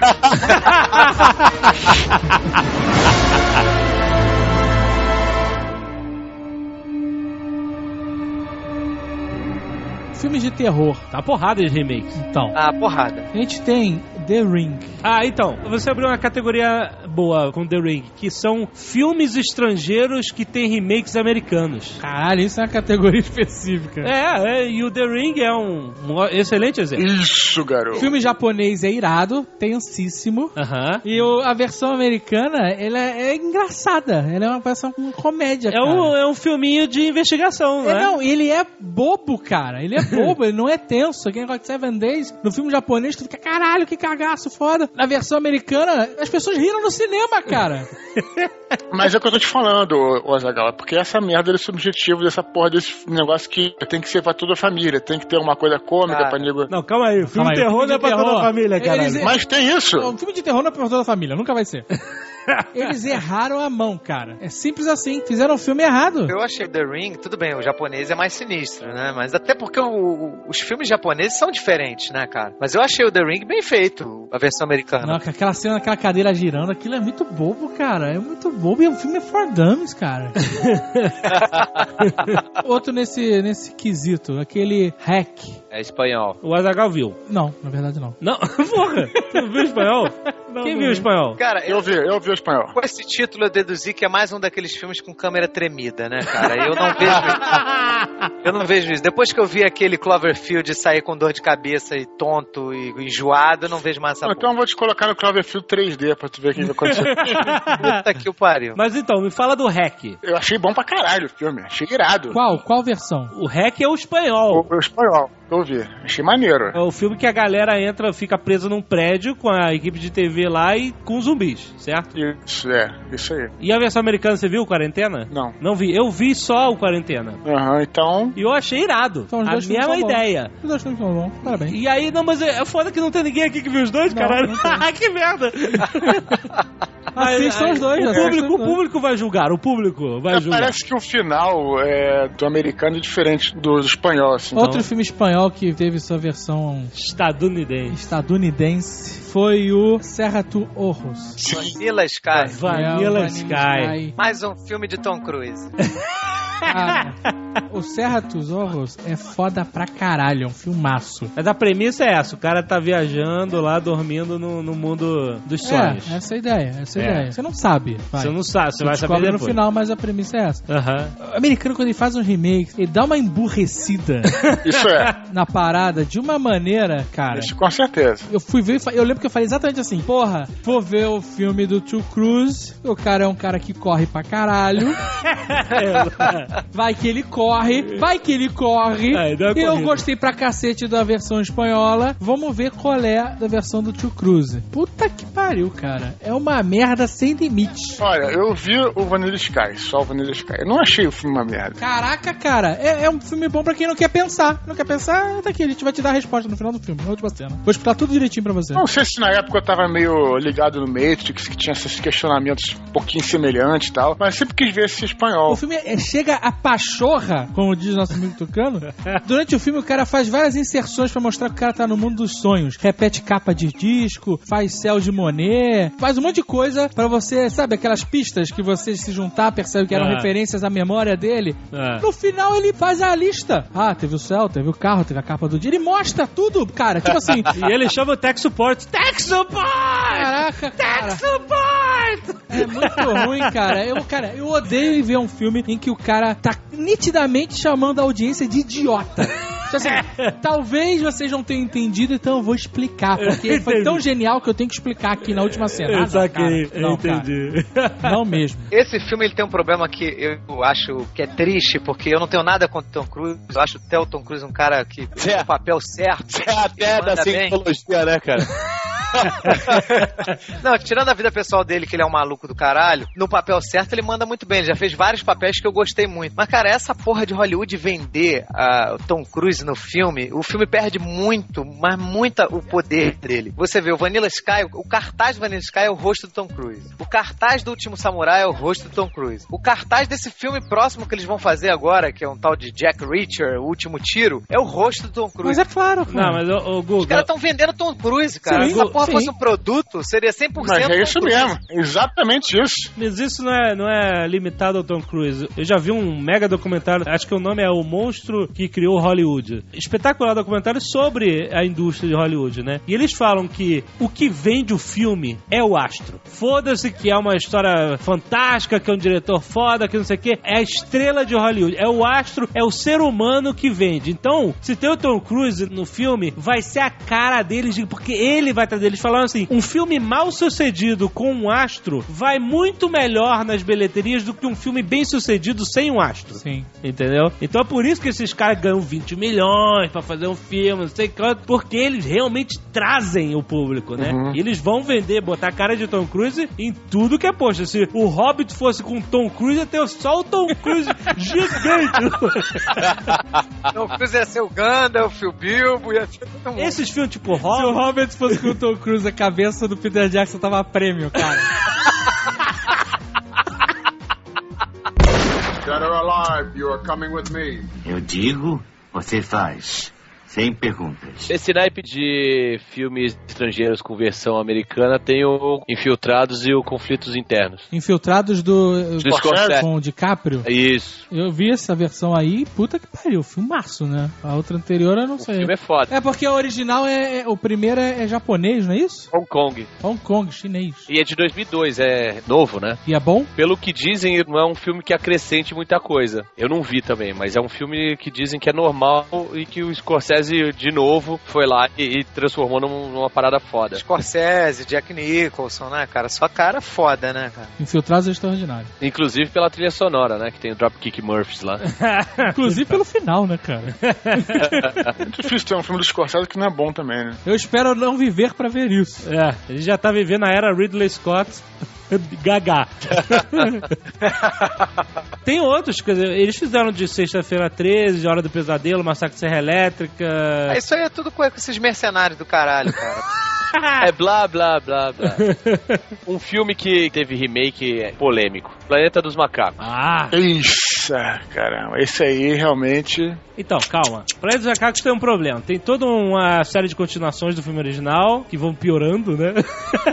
Cada vez mais. Até chegar ao- a Guerra dos Planetas com os Trapalhões. Exato. É, é o último da série, né, cara? Mas esse é bom, vai. Não, é, é, os Trapalhões da, não, no Planeta dos Macacos. Eu acho que fechou bem a série, cara, com esse filme. Aí teve o remake do Tim Burton de 2001 que foi. Foi fraco. Foi bem fraco. Coisa horrorosa, exato. É, horrorosa, horrorosa. É. Vamos, vamos ser sinceros. Não tinha como fazer um final tão bom quanto o do original, Do né? original, exato. A gente até falou sobre isso no Nedcast de finais horríveis. Mas, porém, não obstante, todavia, tem o, Entretanto, vis-a-vis. o Planeta do Macaco é, remake tem um ponto forte, Ah, que é ter gerado o Planeta do Macaco Origem. a origem. Ah, esse é bom, esse é bom. Que é maneiro, é maneiro pra Então, caralho. Maneiro. mas aí o, o Planeta dos Macacos, a origem, ele seria um remake do Planeta dos Macacos 5? É isso? Reboot, reboot. É um reboot.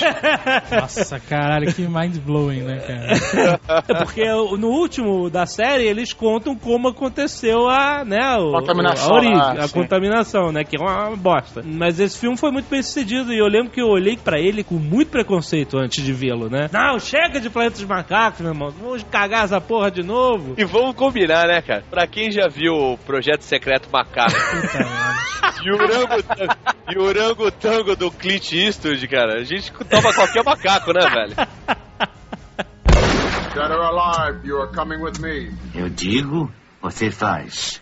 Sem perguntas. O filme do Tim Burton, cara, eu- tudo bem, não é um filme excelente, mas não achei um filme assim que, porra, não deveria ter existido. Porque tem remake, cara, que não deve existir, não deveria. Não, mas- Eu digo um remake que não deveria existir. Pô, vários, cara. Um remake que não deveria ter sido feito. Ah, Professor Aloprado. Puta que pariu, muito bem apontado. Nunca, jamais. o Professor Loprado original do Jerry Lewis, né? Sim. Que é um clássico, mas que realmente uma geração inteira não conhece. Um remake que não deveria ter sido feito, na verdade, se bobear, não deveria ter feito nem o original. Footloose. Não, pô, o é- original, o original gerou boas dançadas aí, pô. Marcou época, marcou época o original. Outro de terror, Madrugada dos Mortos. É um Pô, remake. excelente. Eu não- Puta remake. Puta remake. Puta remake do Botou, Zack Snyder. fez o gênero zumbi Voltar com tudo. com pegada. É isso mesmo. Não sei se ele sozinho é responsável por essa onda de zumbi que nós vivemos agora. Um dos. Mas ele se destacou, malandro. Porra. Esse filme deixou todo mundo maluco, porque ele não é um filme de terror. Exato. Ele é um filme de suspense, cara. Exato, exato. Essa que é a parada. Eu acho que filme de zumbi, muito mais filme de suspense do que de terror, geralmente. É angustiante. Tensão, né? Tensão, A, né? a tensão é angustiante. Walking Dead, quando eu vejo, é- é- eu fico nervoso por causa da situação, não por causa do monstro. O que o Zack Snyder fez com Madrugada dos Mortos foi o que a gente estava discutindo com o Karate Kid. Pegar, né, toda a ideia que já estava pronta e atualizar a linguagem, atualizar o ritmo. Mas ele fez uma coisa além, o Jovem Nerd. Ele acrescentou. Acrescentou. Essa que foi a parada. É porque a gente já discutiu aqui nesse programa que você só atualizar, só deixar mais rápido, mais dinâmico, mais não sei o que lá, não vem de filme. Aham. A maior parte dos problemas do remake é que simplesmente é uma versão moderninha daquele filme que a gente gostava. E ele realmente trouxe um elemento novo no filme, né, cara? Que eram zumbis correndo. Zumbis frenéticos, né? Frenético, né? A gente pode dizer que ele realmente deixou o filme mais dinâmico. Não, mas aquele filme Contágio não veio antes? O Extermínio veio antes, né? Extermínio, desculpa, Extermínio. Extermínio não é bem zumbi, Eles né? não são zumbis, são pessoas com vírus da raiva. É, mas é zumbi. Não é. É zumbi. Não é. Eles não estão mortos. Mas é cara. o tipo de zumbi, cara. Não. São pessoas com vírus do que da raiva. É, vírus da Só raiva. não é morto-vivo, mas é zumbi. Caraca, um zumbi Caraca! é um morto-vivo, cara. Não, não, é um morto-vivo, é um zumbi. Eu vou te dar um livro chamado Protocolo Blue Hand Zumbi, já tá quase saindo. Dead or alive, you are coming with me. Eu digo, você faz. Sem perguntas. A Mosca é uma refilmagem. É verdade. É. De um daqueles clássicos bizarros né, dos anos 50 e tudo. Cara, A Mosca do Jeff Goldblum é o filme que me dá nojo, cara. Eu sei que eu vi no cinema a mosca, cara, terror, achei Porra, aterrorizante. cara, eu fiquei mal vendo esse filme, cara. É muito asqueroso, cara. É porque nos anos 80 o nego não queria saber, né, cara? Era tapa na cara, pé na porta. É um né? foda-se Não- pra tudo, né, cara? Foda-se, foda-se. Pode criança, pode cara criança. começa a tirar a unha, lembra quando ele tá no espelho? Pode Começa tirar a- o é tranquilo, cara. A Como é que começa a vomitar e comer, meu irmão? Mas aí não aparece. Como não aparece? Só você vê a cara da Tina Davis olhando pro vídeo que ele tá documentando ele como ele come. E você ouve só. O que é uma cena muito bem feita, que Eu é vou- nojenta. eu- eu- durante anos, eu tive asco do Jeff Goldblum. Eu também. asco. Só, Eu- só eu- esqueceu de Jurassic Park. Eu, não, eu vi Jurassic Park horrorizado. assim. Caralho, esse cara nojento. Daqui a pouco tá vomitando em alguém pra comer. né? Porra, eu lembro da cena dele vomitando na mão do maluco. Ah, é. Ai, isso. caralho, Quando ele já era mosca, total. Puta que pariu, eu tava esperando aquilo no Jurassic Park, Esse cara. filme é Vomitar na cara do dinossauro. A Mosca 2 é mais nojento ainda, cara. Nem, nem, nem veja. 11 homens e um segredo. 11 Homens e um É Segredo. o remake do, de um clássico do nosso querido Frank Sinatra e sua patota, Do né? Red Pack, é, muito bom. Mas É, eu não vi legal, como é. ninguém aqui viu. Não, não, eu vi, eu vi. Você eu viu? Eu, vi, eu, eu também vi, eu também Olha vi o aí, original. parabéns. É, eu não tinha vida, né, cara? Cara, olha, deixa eu falar, tem uma parada que perdeu muito no remake. O quê? A piadinha com Sam David Jr. Por quê? Eles estão dentro de um furgão. Eu não sei se é o, o Jim Martin, mas outro cara que eles estão se preparando pra invadir lá o, o cassino. E aí eles começam a passar graxa na cara. Aham. E eles fazem uma piadinha com. É com o Sam Davis Jr. claro. Mas eu acho que eu- os dois filmes são legais. O filme atual tem uma coisa que é interessante, que ele manteve o mesmo clima de zoação do filme original. E na verdade, assim, os dois filmes não são um filme assim, um, um roteiro magnífico. É um filme com um puta elenco. A ideia original era essa, né? Um filme com um elenco inacreditável. Não, a ideia original era, ah, vamos fazer um filme aí. Exato, né? Foi o Red Aí, a gente? Já tá aqui mesmo, vamos fazer um filme aí, cara. Era uma maluquice. Os caras passavam enchendo a cara, o caralho, conseguiam filmar de vez em quando. Era essa. Mas o que o- o- a galera lá do George Clooney, Brad Pitt falaram é que foi meio assim com eles também, sabe? Foi, Porque foi mais ou menos Se isso. eles, se eles fossem cobrar, por exemplo, o cachê normal, padrão de tabela deles, é impossível fazer esse filme, né? E eles fizeram mais na zoação de serem os caras É, é, amigos. mantendo o e mesmo clima da... E deu muito certo o primeiro filme. As continuações foram bem mais ou menos. O 2 é bem horrível. O 3 deu uma melhorada, mas. Bem horrível a categoria que essa aí. O 2 é bem horrível. O 2 é muito ruim. O 2 parece que eles se reuniram assim no final de semana e falaram assim: ah, vamos filmar aí, a gente batendo papo, conversando. Foi mais ou menos assim. Tem também o La Family Kita, né? Ah, Nikita. Esse aí é um bom filme pra gente conversar sobre, cara. Ali tu vê claramente a diferença do que é um filme europeu e o que é um filme americano, o que é um filme de Hollywood. Porque o filme europeu é muito mais sério, te convence muito mais. O filme de Hollywood tá mais preocupado em, sei lá, em passar uma cena de ação do que pela história propriamente dita. Eu prefiro o europeu, com certeza, mas é uma boa. É do Luc Besson, né, cara? Bom filme pra você ver os dois e comparar até didaticamente, pra você ver o que é um filme diferente do outro. Bem maneiro. O que, que você achou de pasteurizado no americano, por exemplo? Então, cara, eu vou te falar o seguinte, não sei dizer porque eu não sou especialista em cinema, mas eu vou te dizer uma, uma parada. Quando eu vi é, Munique, que é o filme do Spielberg, eu falei assim, o, o Spielberg é um cara, é um gênio. Por quê? Porque ele conseguiu captar todo o clima de filme de espionagem europeu da década de 70. O que? Eu não sei te dizer. Não sei se são os diálogos, não sei se é o filtro, eu não sei o que que é, entendeu? Mas tem uma diferença clássica que você vê ali. É exatamente o que, né, eu não sei analisar, mas você vê muito claro, né, a diferença entre os dois. Passa uma coisa mais real, entendeu, cara? O, o coisa de Hollywood é bacana. O Nikita original, o La Femme Nikita, tem eh, esse clima mais pesado, ela é mais atormentada, sabe? É. Aham. O Hollywood, ela tá muito tranquilona, sabe? Te convence mais que aquela uma história que poderia existir, sei lá, uma história de espiões de verdade. Não uma história de super espiões, como James Bond, que aliás eu adoro, mas é diferente o clima, entendeu? É, porque ela é mais super no americano, né? A Bridget Fonda. É, na, na versão francesa ela se fode mais. Você acha que na versão americana aquilo que a gente falou que é, ela é uma mulher e foi escrita como se fosse um homem? É isso. Porque o filme francês, eu acho que eles não se preocupam muito com censura, então tem violência, eles não querem saber, né? O americano não, eles pasteurizam pra pegar uma censura mais baixa, porque aí vai dar mais bilheteria. Eu, eu É, acabo é que eu, eu gosto muito mais atualmente dos filmes de ação franceses do que os, os norte-americanos. Tem um filme também que eu não vi. Minha mulher viu o filme, eu não vi. Minha filha viu o filme. Identidade Born. Mas não é refilmagem. É, Não. de 1988, com Jason Bourne, acorda numa praia na França sem nenhuma lembrança de sua identidade. Do Richard Chamberlain. Nossa, mãe do. Alan Quarterman.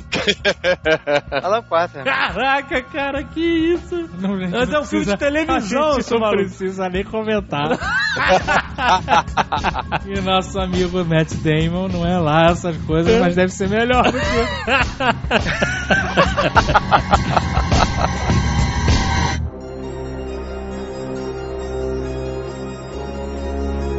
Agora eu queria falar sobre os remakes que vão vir por aí. Puta que... Beleza, vambora. É foda, né? Porque é complicado. Vai que é bom, mas. Não, é. É um exercício de preconceito agora, vamos lá. a gente tem que se basear em fatos concretos. Tá bom, né? tá bom. Coisas que já foram liberadas no novo filme. Ok. Tem que, né? Pode ser bom, vai Ok. ser bom. Robocop. Puta Sabia que pariu, era cara. Não, esse- o Padilha já falou que tá odiando gravar esse filme. Falou. O diretor falou Tem isso. certeza? Falou, falou. Onde é que ele pede a falou isso? Por que, que não pede pra sair? Pede pra sair. Mas eh, onde é que ele falou isso? Alguma entrevista? Não, o Sei lá. Fernando Meirelles fez uma fofoca dizendo que conversou com ele ao telefone e ele falou isso pra ele. Mas isso aí pode ser boato, né? Sei lá. Não é de hoje que eu falo que o Robocop tinha que ser no Brasil e tinha que ser o Capitão Nascimento. não é de hoje que eu falo isso. Tropa de Elite 3 mata o Capitão Nascimento e pega a cabeça dele e bota no corpo do, do robô. É isso aí. É porque vai matar o Capitão Nascimento, cara. Aí em vez de ser Robocop, ia ser Robobop. Puta que pariu. Não, vocês estão demais, hein? Estão... Então, olha só. O que, que a gente sabe do Robocop? Que cagaram. Cagaram foda a armadura do Robocop. Cagaram. Cagaram, meu irmão. Fizeram a armadura do Batman. Tiraram o chinelão Raider do Robocop, cara. Caralho, era mesmo, cara. Isso é muito escroto, cara. O chinelão raio tinha mesmo. Ele tinha um pé de pato, negócio Isso é assim, uma, né? uma- falta de Mas, mas respeito. dá pra ver o pé nas fotos? Dá pra ver o pé dele? Ah, é um pé de armadura, cara. Não tem aqueles dedinhos metálicos Raider, e né, cara? aquela negócio do Raider. Não tem, cara. Então, mas olha só. A armadura do Robocop dos anos 80 Ah. É um pouco datada, ok. Mas ela é maneira. Você lembra que você conseguia ter aquela ilusão de que o braço dele era, Era- realmente robótico sim. porque a, a junção claro. do braço Parecia era ser menor parecia do que... ser menor do que um braço humano? Exato. E, E Ele isso- era mais alto. Parecia que ele tava encaixado ali. É, exato, então isso te dava realmente uma impressão de que, puto, o cara era um- realmente um robô, não um cara de armadura, né? Não um homem de ferro. Eu né? vou dizer que filmes como Robocop e como Coração Valente vai ser difícil fazer igual, hein?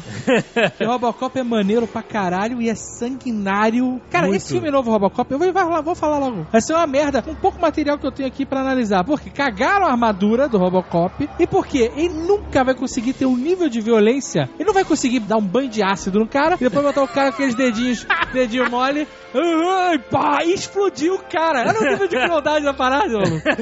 Nunca vai ter isso, cara. A gente fala muito de violência gratuita. O que que é violência gratuita? É aquela parada que não tem nada a ver com a trama. No caso do Robocop, a violência estava intrínseca na trama. Você tinha que ter violência porque era uma, era uma crítica ao que seria a gente no futuro e a violência estava ali por um motivo e, e encaixava perfeitamente bem. Não, e lembrando, é uma crítica parodiada, como se fosse uma grande paródia do futuro, né? O, o Robocop, né? Ele tinha assim, um filme ultra violento no meio e interrompia pra você ver aqueles programações de televisão com o jornal e tal. E era um aí programa tinha- que criticava uma porrada de coisa, não era só violência, não. É. Criticava mega corporações, Exato. criticava agressão à natureza, essa porra de efeito estufa. É, nego né? tinha propaganda de bloqueador solar lá de fator 5000, a mulher ficava toda azul, né? Como se fosse uma coisa normal. É, mas, cara, Paul Verhoeven é foda, né, cara? Paul Verhoeven é, é um cara que até foi banido de Hollywood, porque, cara, o cara não pode mais fazer filme lá, né, cara? Porque o cara, ele é- não tinha limite, né? Assim, ele era um ótimo diretor, né? Eu, pelo menos, gostava dos filmes dele. Mas um cara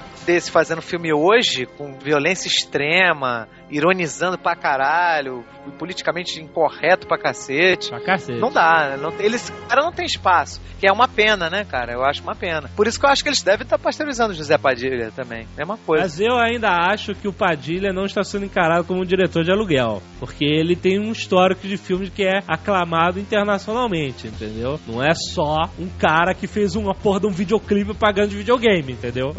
ele parece que é um cara que tem algo a acrescentar no filme. Não, eu estou torcendo pra que isso seja verdade. Porque a gente. Eu vou pro cinema preparado pra vaiar. A gente tá assim porque a gente viu a foto da armadura e não gostou. É Tô isso que. preparado pra odiar o filme. É só isso, entendeu? A gente tem que fazer um exercício de Não, não, preconceito aqui. não, é, não, é só, não é só isso. O filme não vai ter aquele nível de violência maravilhoso do Robocop original, cara. Não vai. Não vai ter? Não, Não vai, vai não ter. A vai. censura Não, não vai, vai ser. ter, não vai Não ter. vai, não vai. PG-13. Não vai explodir os outros, não vai, não vai dar tiro no saco do cara, Tem dar certeza? banho de ácido no cara. Como é que você sabe? No Robocop tem um maluco que toma banho de ácido sai andando, vai ser Depois é um atropelado e é liquidificado. Porra, explode! O cara explode! Os caras atropelaram o carro, parece que o carro tá no lava rápido de sangue, cara. Tu não sabe se vai ser assim ou não. Cara, eu posso, cara, eu posso apostar, maluco, que não vai ser assim. A morte do Murphy, ela é muito sinistra, cara. Porra, o cara perde o braço com uma escopeta. Porra, cara. Eu sei, eu sei. Ué, mas olha só, o, o Dredd, juiz Dredd aí foi super violento. Que maneira, ah, que maneira. Ele falou que violento. foi muito mais violento que o, que o outro do Stallone. Que, porque o Stallone é uma merda, né, cara? O Stallone é uma merda. Qualquer filme que fizer. Cara, olha só, o do Stallone original, o Juiz Dredd original, vamos chamar assim, do Stallone, é tão ruim que se o Juiz Dredd, agora que tá nos cinemas, fosse ele no tribunal, seria melhor. Ele com martelinho fazendo culpado, seria melhor, cara.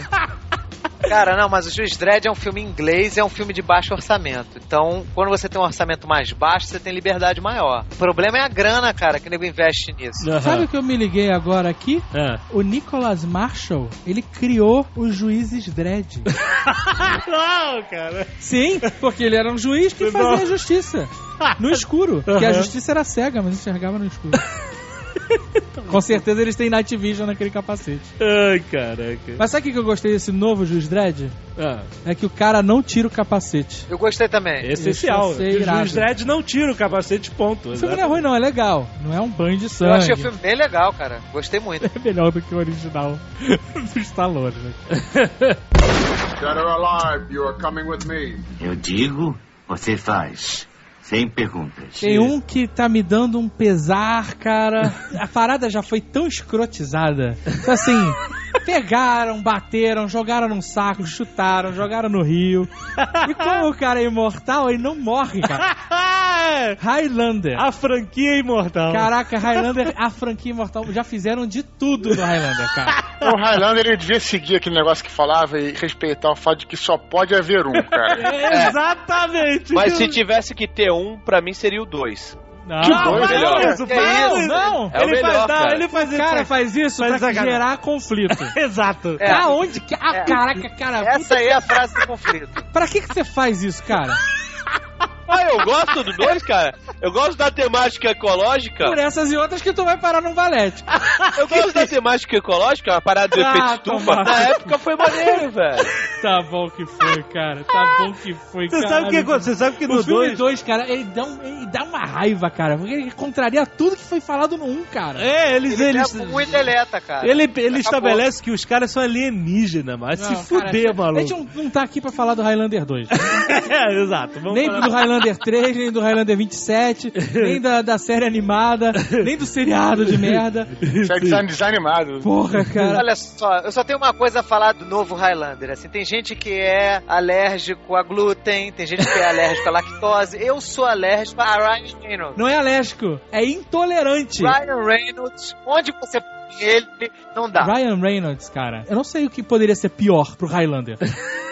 Eu não consigo enxergar nada porque- pior do que você botar o Ryan Reynolds como Russell Nash, Conor McCloud. É muito ruim, muito ruim. É, porque o Highlander já sofreu tanto, né? Que a gente Puta já tá calejado, né? Devo dizer que o Highlander 1, o único filme do Highlander, a única obra cênica do Highlander que você deve assistir na sua vida, é um filme foda pra caralho. Foda, eu vi esses dias e é foda, é foda. Assim, os efeitos especiais estão meio toscos, mas passa na regra dos 15 anos mole, porque a história Acha emoção, cara. é foda, a edição é foda, a fotografia é foda, o filme é animal. Animal, os personagens são todos fodas pra caralho. Trilha sonora espetacular. Puta que pariu, trilha sonora foda pra caralho do Queen, cara. O que que o cara espera de um remake do Highlander, cara? O que que espera fazer, cara? Eu acho que apesar de Highlander ser foda e tal, etc., eu gosto muito. Eu acho que Highlander era um filme que merecia um bom remake. Não, não, não, não. Merecia. Só existe uma possibilidade, eu vou falar pra você. Ah, Porque esse é um assunto que eu conheço. ah, Só existe uma boa possibilidade de um remake do Highlander. ah. Se o Mel Gibson fizesse o Highlander.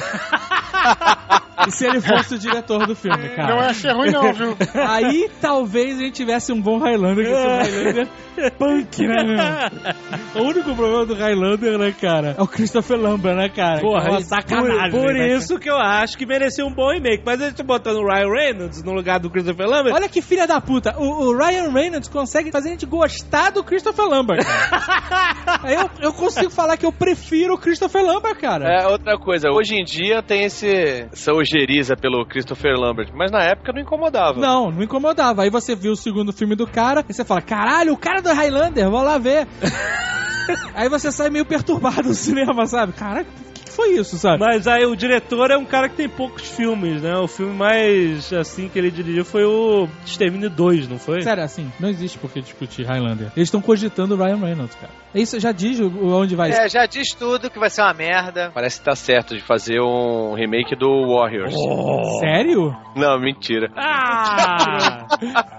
Não dá pra fazer, não velho. Dá, não dá, Não dá pra fazer, hoje em dia não dá pra Eu fazer. tô numa lista aqui na internet de futuros remakes e tem aqui The Warriors. É verdade? Só que parecia que era projeto do Tony Scott, já era. Puta que pariu. já era, já era. É isso mesmo, o Tony Scott estava querendo fazer Warriors e a ideia é fazer uma coisa, era fazer uma coisa em Los Angeles. Los Angeles ainda tem essa cena de, de gangues, né? Aham. É, Velozes e Furiosos tem um pouco, acho que é o mais próximo que a gente vai ter disso daí, acho que é o segundo ou o primeiro Velozes e Furiosos, não lembro agora qual que era. Nos anos 70, as gangues, você vê, tinha um revólver ali. Isso, é. Então é uma parada que rolava briga tal, não sei o quê. Hoje em dia não tem mais briga. Agora é, é tiro. Ah, e outra coisa, o Warriors, ele é o que é por dois motivos. Três, na verdade, né? Ele é tosquíssimo, né? Porque ele é datado pra caralho. Eu falei do timing antes. Ele é datado, mas ele tá numa realidade que era plausível, né? Hoje em dia, uma gangue de coletinho, cara. Eu, aqui em Curitiba tem um shopping estação. Shopping estação é o shopping das gangues. Tem a gangue dos felpudinhos, do boné reto. Cara, eu vou lá sozinho, se eu quiser, eu bato em todas as gangues. Todas, cara. Todas, sem exceção, cara. Todas, sozinho. Eu mando fazer uma fila e todos, cara. Não existe mais esse estereótipo, entendeu? Então, ou, ou o cara ia fazer um filme meio zoado, repetindo essa parada, ou o cara ia fazer um filme de máfia, cara. Sabe? Ia fazer um filme, sei lá, sobre os Hell Angels, cara. Inclusive, esse seria um filme foda que o nosso querido Mel Gibson podia fazer, hein? Dead or alive, you are coming with me. Eu digo, você faz. Sem perguntas. Cara, tem um outro remake que é o Mad Max. Quem confia? Mas isso aí é uma promessa de mil anos, né? Não vem, não vem vindo, né? Não, tá sendo filmado, não tá não? Tá sendo filmado? Tá sendo rodado, isso Tá. daí lá na Austrália. Sério? E australiano? Sim, o, o George Miller tá de volta, o diretor, né? Quem é o Max? Ah, é o Bane Tom Hardy. Ó. Tom Hardy. Interessante, Pode, hein? há, há potencial, então. e a Charlize Theron Caraca, um milhão de pontos. Um milhão de pontos. segurou a agenda dela um tempão aí. Tipo, o filme foi cancelado quando teve aquelas inundações lá na Austrália, né? O, do deserto onde eles iam filmar sofreu com aquelas inundações e ganhou vegetação. Fudeu com o cenário dos Só a. Austrália, né, cara? Só a Austrália que tem uma inundação e a desgraça é que agora tem vegetação no deserto. Que porra é essa? Ela, ela segurou, fez o Prometheus aí no meio do caminho e agora tá aí, tá rodando, cara. Porra, olha aí. Isso é um potencial incrível. Esse é um filme que eu acredito. Porque Mad Max é histórico, cara. Mas é financiado pelos Estados Unidos ou pela Austrália? Tem que ver. Se for financiado pela Austrália, pode ser que o filme tenha aquele nível de violência que a gente conhece, né? Agora, os Estados Unidos, pra botar violência. Porque violência Mad Max, cara, era uma violência foda. O que era foda no Mad Max era isso. É que ele era um filme roots, né, cara? Um filme empoeirado. Mas sabe o que, que vai acontecer? Que nem no Conan. Não vai convencer. Eu acho que não vai ter essa poeira. Não vai ser jaqueta de coura surrada. Mas o Tom Hardy é um bom ator e a Charlize dispensa elogios. Dispensa Não, o, acho que o mais importante que tem que ser frisado aqui é a volta do George Miller, né? Cara, que é o diretor. É o cara que claro. fez, o, fez os origi- os originais. Dando o cara original é já uma esperança, né, de manter a coisa. Faz toda a Não, diferença. cu- cuidado, porque a gente tem o Prometheus aí que foi um, uma bomba atômica, né, cara? Não. Então tem que olhar com bastante cuidado essas paradas aí. É verdade. Dead or alive, you are coming with me. Eu digo, você faz. Sem perguntas. Comando para matar. Vocês sabem quem vai ser o protagonista, né? Quem? Mamoa? Sam Worthington. Não, não, que mentira. Não, não, não, não, não, não é possível. Não é possível. Nem vejo o filme mais. Mentira. É sério, não? Isso é só É verdade, é verdade. Não. Você tá querendo polemizar de novo. Ah, tu quer que eu leia aqui a matéria? Não, não, eu só tô Não, então lê. confirmar, porque é inacreditável, cara. Sério? É. Lê aí. Um filme de enorme sucesso em 85, estrelado pelo fortão Arnold Schwarzenegger, Comando para Matar, não iria ficar de fora dessa onda de remakes e já está fora da gaveta. Já tem até um possível protagonista, ninguém menos que Sam Worthington. Ah, Ninguém menos, né, cara? Ninguém menos. Menos né, ninguém, né, cara? É, não tem como ter ninguém menos. Agora que eu já choquei vocês, a notícia é de 2010. Mas não é mentira. Cara, é, é foda fazer remake do filme do Arnold, cara. Eu acho muito difícil, É cara. complicado Não dá, mesmo. não dá. É que nem querer fazer remake do Stallone Cobra, imagina. É porque o cara é o filme, né? Esse que é o foda, né, cara? Esses filmes muito clássicos, cara, eles têm que esperar a gente estar gagá pra fazer remake. Não, cara. acho que não é nem isso. É o filme que é. O protagonista é o que define o filme. É, O que- isso aí. Quem é que vai falar? Você é um cocô. Bem ou mal, isso também tá um pouco de, no Conan, né? A gente falou do Conan, mas não levou isso que você tá falando em consideração, Tucano. Realmente é um filme do Schwarzenegger. Né? Ele ficou como o Conan, cara mais marcante mesmo. Eu só espero não viver pra ver remakes de Star Wars e De Volta pro Futuro. Porra. E de Exterminador, né, cara? não pode, cara. Esses são intocáveis. Star Wars você já viu, né? A edição, a edição nova aí do, do, E Exterminador também, depois que fizeram o 3 e o 4 aí. Destruir a franquia. É, A foda. parte mais maneira desse último do Exterminador 4 é quando aparece o Schwarzenegger lá em computação gráfica pela nostalgia, mas só.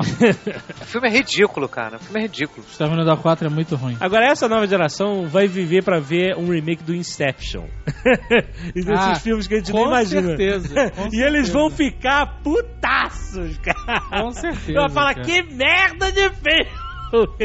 Mas quem sabe eles vão ver o remake do Wolverine. ah, aí pode ser uma boa.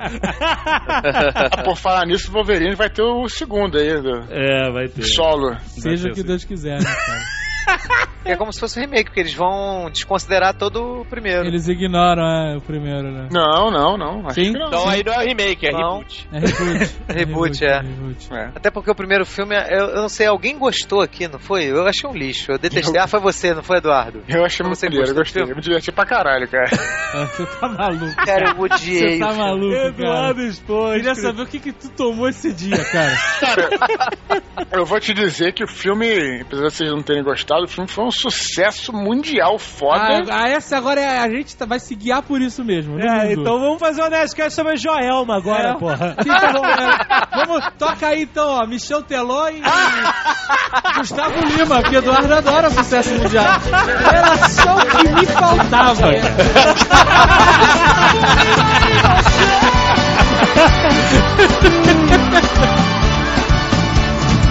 Gustavo Lima.